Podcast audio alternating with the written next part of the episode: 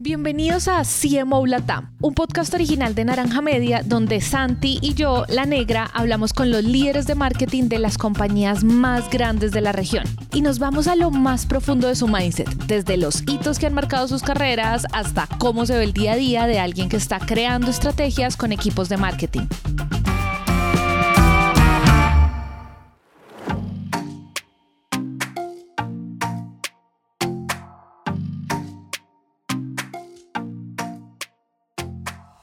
En el episodio de hoy hablamos con Daniela Muñoz, directora de marketing en Pickup Latam. Daniela lleva ya siete años en el mundo del marketing y pues todo comenzó esa vez que la universidad utilizó una fanpage de Facebook para darle bombo a su tesis de grado. Con Daniela conversamos sobre la importancia de entender la naturaleza de cada red social que utilizamos en nuestra estrategia de contenidos cómo esa estrategia la podemos enfocar en la solución de problemas de nuestros clientes y nos dio todo un manual para crear una campaña con influenciadores sin fracasar en el intento. Entonces, sin más preámbulos, vámonos con la conversación.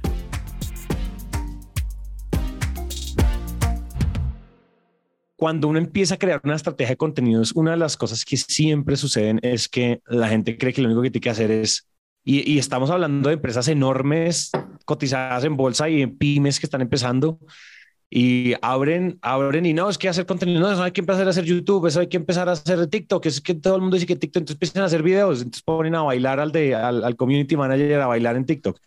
Entonces creo que cuando uno, cuando uno, ¿cuál es el momento cero de crear una estrategia de contenidos? ¿Cuál dirías tú que, o sea, por dónde se empieza uno a, a, a comer este tema? Listo, yo creo que, y eso sí es, un, es verdad, es un grave problema y, me han, digamos que he tenido clientes o he estado en equipos manejando marcas que son muy así. Oigan, no, es que la competencia está acá, yo quiero estar acá. Y yo, pero ¿por qué quieres estar acá? ¿De verdad necesitamos estar acá? Yo creo que el primer paso es entender para qué es cada una de las redes sociales, cuál es la naturaleza de cada una de las redes sociales, ¿sabes? Y entendiendo eso, ¿en qué parte del mercado soy yo? Cuál es mi producto, cuál es mi servicio y si ese servicio o ese producto se adapta a la plataforma en la que yo, en la que, digamos, las diversas plataformas que están, listo, ¿cómo lo hago? No porque todo el mundo lo esté haciendo así, sino cómo empiezo a evolucionar ese, ese, ese propósito como marca dentro de esa plataforma que me sirva a mí. Definitivamente las redes sociales no todas son para todas las marcas, no hay que abrir ni estar en todas las marcas y mucho menos, que es un grave error, estar en todas las plataformas publicando lo mismo de las demás, de las demás redes sociales, porque tú, tú eres un consumidor, o bueno, Santi sigue a Coca-Cola en Facebook, en Twitter, en Instagram, en TikTok. O sea, yo quiero que me den contenido diferente, ¿sabes? Si no, pues terminas tú diciendo, Santi, no, venga, yo esto es spam, yo voy a seguirlo solo en Instagram, ¿sabes? Entonces yo creo que el punto ser es ese, entender para qué es cada una de las redes sociales y entender mi propósito como marca, servicio o producto y ahí ya me voy enfocando. Oye, fantástico eso que dices, como entender en qué canales sí, en qué canales no. Eh, y cuando, cuando, digamos que por dónde agarras cuando, si, si pensamos en listo, la creación de contenidos, creación de contenidos, estrategia de contenidos, esto igual se tiene que hablar con, con, con toda la estrategia en general. ¿Cuáles son como los do's and don'ts, como las buenas prácticas, las malas prácticas? Empecemos a ahondar un poco en probablemente en qué no se hace. O sea, si uno de los errores es, venga, creer que hay que abrir todos los canales. Yo creo que tú has visto pasar en, tus años de carrera, has visto pasar mucha gente cometiendo muchos errores, probablemente distintos a estos. ¿Por dónde, cuál es el camino que hay que evitar? Y ahorita hablamos del camino que sí, probablemente hay que recorrer. Evitar la copia, evitar el, el entrar en la competencia. Digamos que hay que ser demasiado originales en tanto uno como marca como en el contenido que genera. Entonces yo creo que ese es un, un grave, grave, grave error. No escuchar a la audiencia, creer que el contenido que no sé, tú como CEO de X marca, es el que yo quiero que publique, ¿sabes? Pero ellos, o sea, detrás de esto tú tienes una audiencia y, y a esa audiencia puede que no le interese lo que tú quieras publicar, ¿sabes? Entonces hay que hacer un, un, una escucha de redes sociales importante para entender también eso. Entonces a veces la gente, las marcas se equivocan mucho en eso, en publicar lo que dice el CEO. Las, y, las, y, las, y las cuentas terminan siendo de ellos no, no de la audiencia y, quienes sostienen las marcas pues es la audiencia. Oye, sabes que hay una, una de las cosas que me parece a mí con creación de contenidos es que mm, creo que cuando las marcas comienzan a hacer creación de contenido suelen cometer un error muy grave y es, nosotros lo llamamos así aquí en Naranja y es muy, muy, muy alineados aquí en tu, con tu filosofía, es que se miran al ombligo, ¿no? O sea, las empresas, las empresas empiezan a mirar al ombligo. Entonces, por ejemplo, a nosotros nos llegan empresas enormes diciendo, hola Santi, quiero hacer podcast, quiero eh, crear una estrategia de podcast. Y entonces cuando nos dicen qué es lo, cuando les preguntamos qué es lo que quieren hacer, quieren, quieren simplemente crear un episodios largos sobre sus nuevos productos. Ah, es que queremos a nuestro líder de producto hablando del nuevo, del nuevo feature del software XYZ. Como piensa quién va a querer oír eso. Nadie. ¿Quién lo va a recomendar? Aún menos. ¿Quién lo va a amar? Nadie. Entonces creo que una de las cosas, uno de los errores grandes que, cometemos cuando, cuando no estamos como medio metidos en estos temas, entendiendo bien las audiencias, es que pensamos que crear contenidos es simplemente mirarnos al espejo, tomarnos fotos. ¿Quién te dijo que, que la audiencia quiere tus nudes? O sea, en serio, como que hay que tener un poquito más de, de, de, como de empatía de audiencias, empatía de comunidades para ir a decir, oiga, ¿cuáles son las preguntas que la gente tiene en vez de cuáles son las respuestas que yo quiero empujar sin que me hayan preguntado por esa respuesta? Y esa es una cosa clave. Cuando uno cambia ese mindset ahí, ahí ya creo que una hay un clic enorme y es como tener fit con el mercado y que ese contenido empiece a gustar y empiece a ser recomendado. Sí, así es. De hecho, de hecho dentro de la estrategia de contenidos, Santi, siempre tiene que existir ese mix de contenidos. Ese, ese, yo quiero promocionar mi producto sin, yo siempre digo, hay que vender sin vender. hay maneras de vender. Entonces, sí hay que tener ese mix, ese mix desde, desde, la experiencia del producto, desde la oferta comercial, desde eh, solucionar dudas de las personas con contenido que yo genere desde la marca, em, desde cubrir eventos, una cuenta donde tú solamente vendas y vendas de frente, no vendas sin vender, como digo yo. Es una cuenta que está literal em, sentenciada a no crecer, porque al final esto es, es comunidad, digamos que no es, no es como antes, antes lo que te digo, antes era entre más publicabas eras mejor, no, ahora el contenido, yo digo que el contenido no es que sea contenido de valor y eso me parece cliché. Yo, yo hablo más de contenido con propósito. Cuando tú mandas contenido que sabes que le va a servir a una persona de las que te sigue o de las que te consume el contenido o a las personas nuevas a las cuales vas a llegar, ahí estás haciendo clic cuando generas contenido con propósito, más que con valor, con propósito. Y fíjate que ese contenido con propósito ayuda a algo. Yo creo que hay contenidos de interés, hay contenidos de intención, hay como que todo lo que un poco ya, ya, ya, sabemos, pero creo que cuando, cuando tú acumulas el suficiente capital de reciprocidad con tu audiencia, cuando llegue el momento de la verdad de que ellos se elijan o que necesiten o que estén necesitados o interesados en una solución particular, tú vas a hacer una solución que les lleva agregando un montón de valor entonces van a decir como, ah, nos vamos ya por TIN, nos vamos ya por Naranja Media, nos vamos ya con la marca, con Coca-Cola, nos vamos ya con, porque es que llevamos consistentemente agregando valor y no consistentemente tratando de empujar cosas que nadie quiere escuchar. Yo creo que el mundo está tapado de cosas que nadie quiere escuchar. De, de hecho, de hecho, por eso la magia y, y, el, y el éxito de TikTok, porque es contenido al final que lo consumes en 30 segundos, 15 segundos pero donde tú aprendes a armar tu cama, donde tú aprendes a armar, eh, no sé, lo que llevabas allá en el closet metido y que no habías podido armar. Bueno, eso te da, eso te da TikTok, más eh, TikTok, digamos que obviamente nace como una red social de, de baile, digamos un poco artificial al inicio. De hecho, TikTok nace con un nicho de generaciones puntuales, pero después esta vaina crece tanto que, que empieza a abarcar todas las generaciones, todas, absolutamente todas. Y hoy en día TikTok te soluciona eso. Hoy en día las marcas, la mejor manera de entrar a una plataforma como TikTok es esa, solucionándole la vida a la gente en 30 segundos, en 15 segundos. Y en Instagram, una de las maneras de, ver eso que tú dices es cuando la gente guarda tu contenido. Por ejemplo, cuando tú guardas un contenido es porque o lo vas a hacer o en el caso de temas eh, de oferta comercial es porque en algún momento lo vas a comprar o vas a ir a la tienda a conseguirle, a decirle al, al, al vendedor, hey, men, o sea, vi esta camisa de días y la quiero, ¿sabes? Lo guardas, tienes esa intención, pero para que tú llegues a guardar un contenido o compartirlo o enviarlo a una persona, tiene que ser contenido que a ti te solucione o te llene del todo. Y, y si, fíjate que TikTok es una gran, es una gran, es un gran como ejemplo de, de evolución Y, creo que, y creo que hay una, una de las cosas que yo creo que va a pasar es que a medida que vaya evolucionando nos iremos adaptando porque la competencia no es que esté bajando. O sea, yo creo que una cosa que probablemente tuviste es, o sea, post pandémicamente, esta, entre comillas, digitalización forzosa todas las marcas. Creo que hasta la zapatería de la esquina está en TikTok. Creo que hasta están en Instagram y está todo el mundo dándole.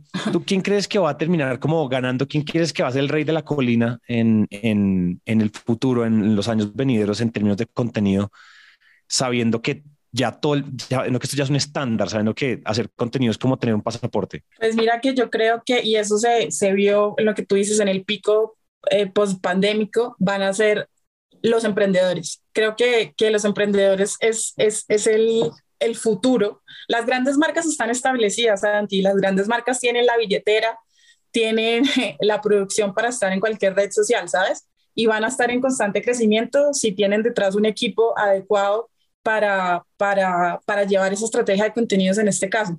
Pero para mí, los grandes beneficiados de este tipo de plataformas porque antes no lo podían hacer. Antes un emprendedor con una idea brillante en su cabeza no podía estar en televisión, no podía estar en radio, ¿sabes? Hoy las plataformas digitales le dan esa posibilidad de una manera orgánica y gratuita. Y en este momento, una plataforma como TikTok, estoy 100% segura que una, un, mirar hacia adelante es un beneficio total para los emprendedores. Bueno, y tú, pregunta aparte, cuando una empresa dice, oiga, me voy a meter en contenidos, voy a empezar a hacer contenidos, estoy estudiando a mi audiencia. Hay una de las cosas que nos pasa a veces si es, no sé, que de repente decimos, como no, pues vamos a tratar de que, por ejemplo, te voy a decir algo, vamos a hacer podcast. Hay dos, hay dos empresas que, hay dos, hay dos avatares que nosotros podemos ver que pueden hacer podcast, por ejemplo, para irnos con lo que conocemos. La empresa que dice vamos a hacer podcast y los socios se compran ahí un micrófono y como que tratan de grabarse y como que tratan de hacer cosas y publican ahí la y salen y se nos muy casero o vamos a hacer contenido y, oiga, venga, vamos a buscar a Naranja Media, que pues, pucha, es el Ferrari de las productoras, entonces vamos a hacerlo así a todo dar. Cuando la gente se va a lanzar a hacer contenidos, ¿cuál es tu recomendación? O sea, empezar a crear cosas in-house o empezar a buscar la expertise en externos, porque también dicen como, no, hay que hacerlo así, es súper espontáneo, entonces grábense nada, sin mucha producción. Y después vemos estudios de Nielsen que dicen como, oigan, el mal audio es el 40% de las razones por las cuales la gente deja escuchar un podcast. Como que en serio esto necesita calidad.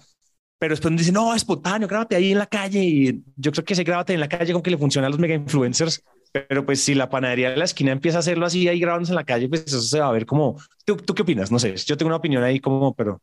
Digamos que las redes sociales también nos han dado la posibilidad de no tener como una producción tan grande, porque sí es evidente y las estadísticas lo dicen, el contenido entre más orgánico, más natural, más genuino sea, mucho más atractivo o, digamos que los números son más, más visibles, pero definitivamente eh, eso va muy aparte de, de hacer contenido de mala calidad. Lo orgánico no es mala calidad, entonces puedes hacerlo orgánico, pero hey, cuida el audio, cuida la imagen, cuida la estabilidad del video. Hoy puedes hacer contenido con tu celular, con un buen celular puedes hacer, necesitas una producción gigante.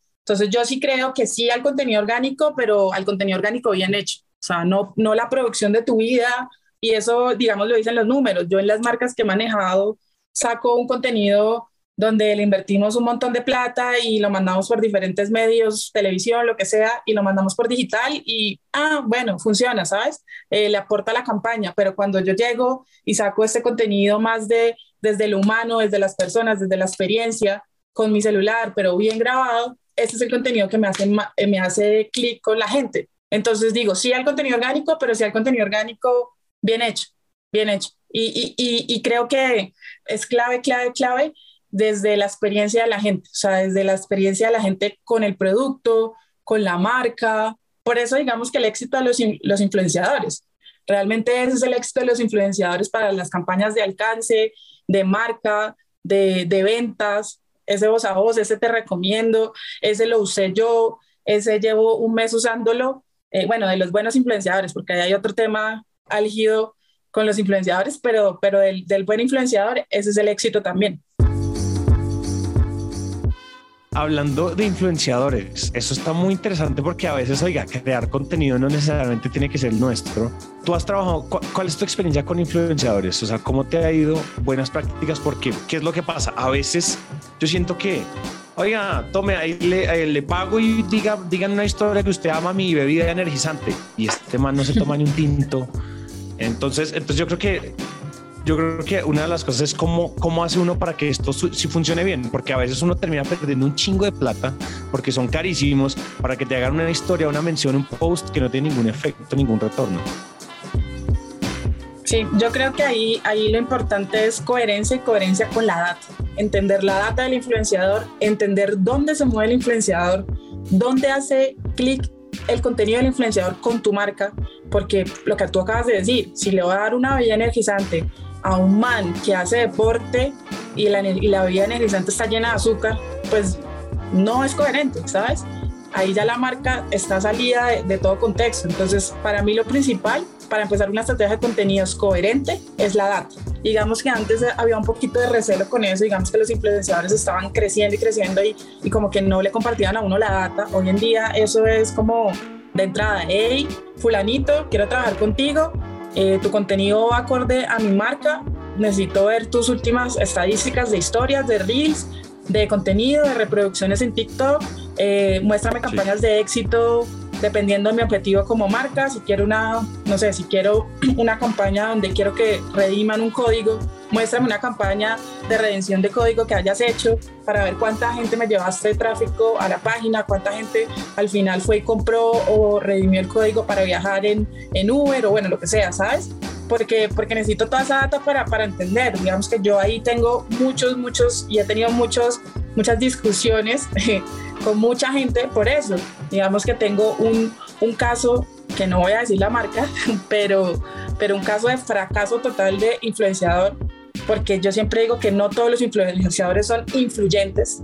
En este caso, era una marca de, de, de, belleza y, y, querían como, como de lugar una presentadora muy famosa con una cantidad de seguidores importante, eran casi 6 millones de seguidores que tenía esta persona en una de sus redes sociales. Y cuando yo llegué y, me, y llegué nueva a la, a la marca, eh, me dicen como, Daniela, eh, bueno, esta es nuestra embajadora de marca, en dos meses es el lanzamiento. Y yo, bueno, ven, déjame ver la data de esta persona, quiero entender por qué es nuestra embajadora eh, y porque va a ser nuestra única estrategia para el lanzamiento. O sea, la única estrategia para el lanzamiento era ella. O sea, todos los votos de confianza estaban en ella.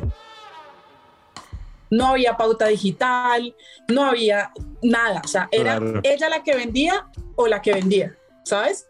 Y yo, bueno, cuando me muestran estas esta data, como dos semanas antes de salir al, al aire, con la marca nueva, y yo digo como, hey, o sea, no vamos a vender nada mira, mira los datos de esta persona. O sea, tiene 6 millones de seguidores y no le llega ni al 2% de su audiencia.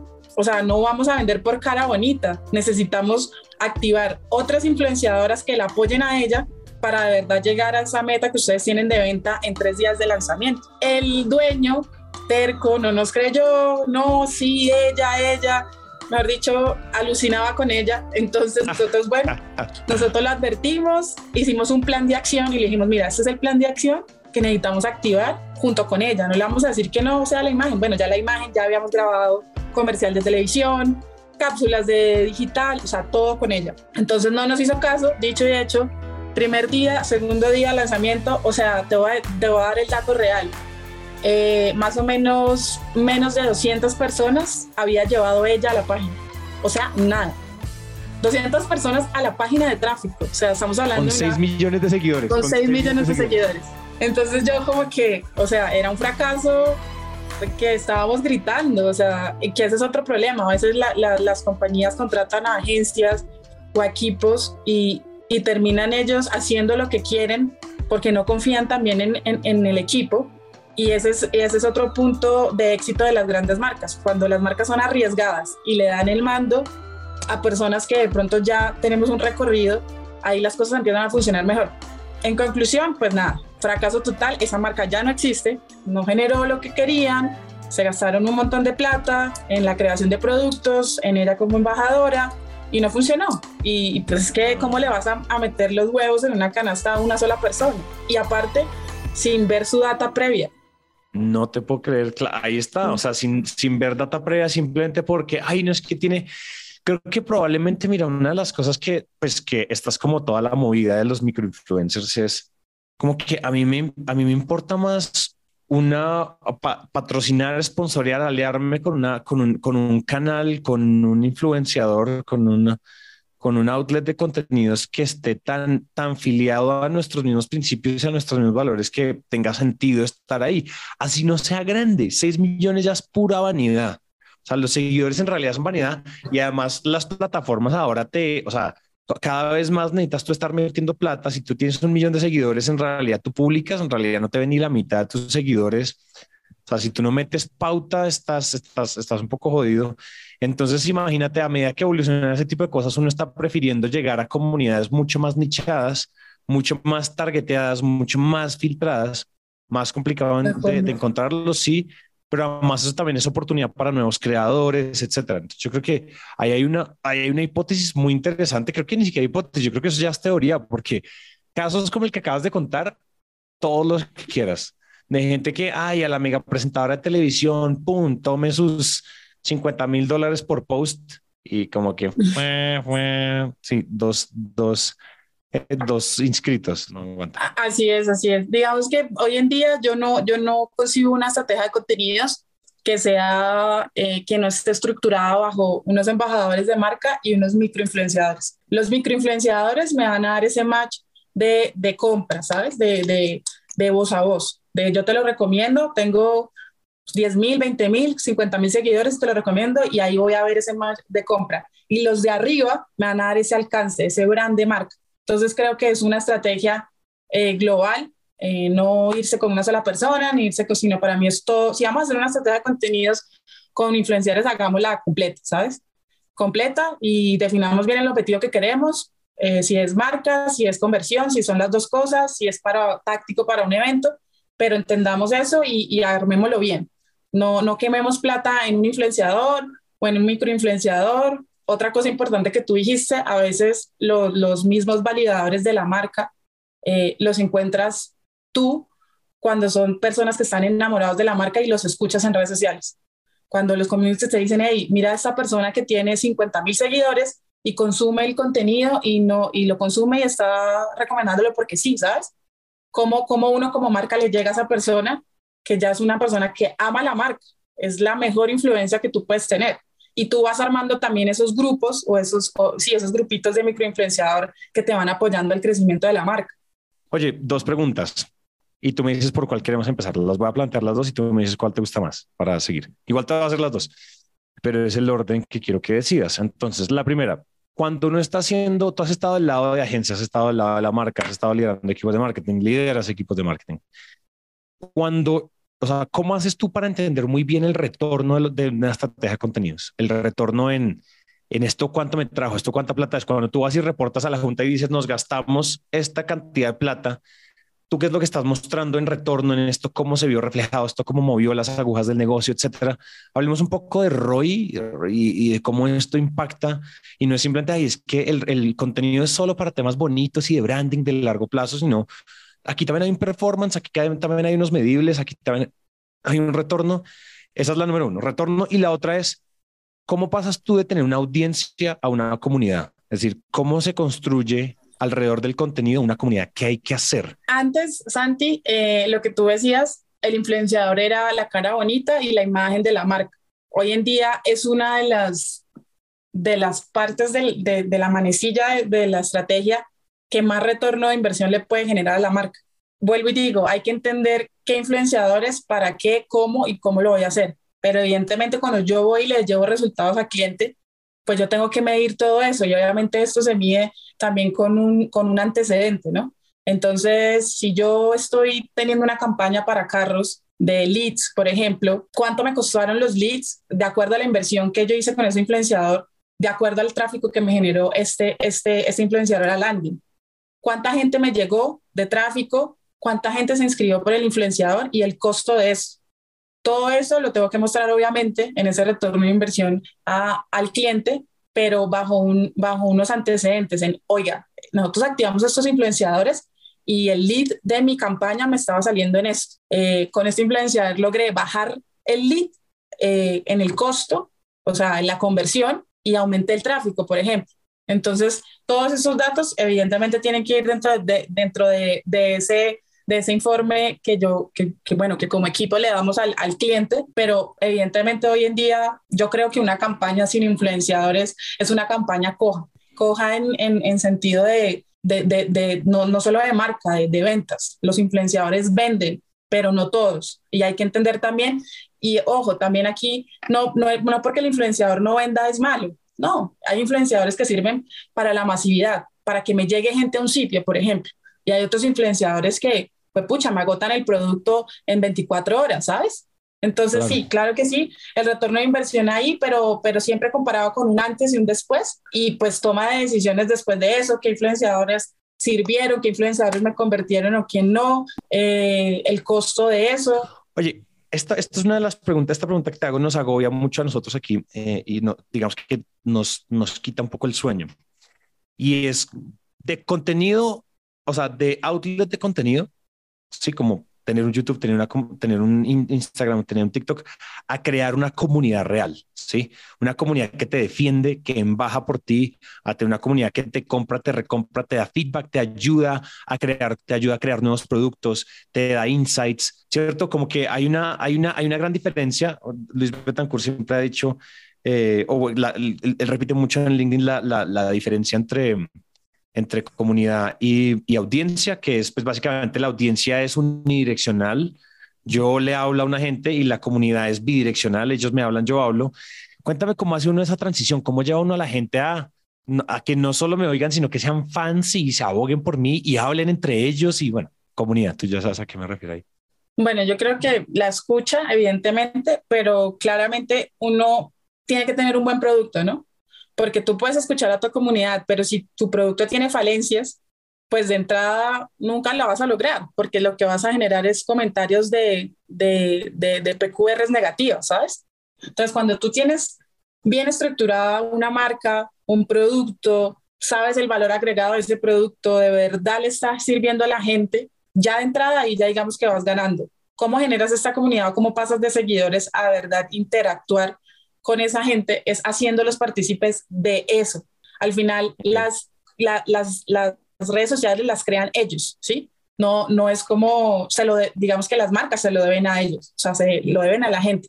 Entonces es involucrarlos en la estrategia, involucrarlos es como yo traigo esa experiencia del conductor o del usuario en mi, en mi, con mi plataforma, ¿sabes? Y cómo le doy visibilidad a ese, a ese usuario dentro de mis redes sociales.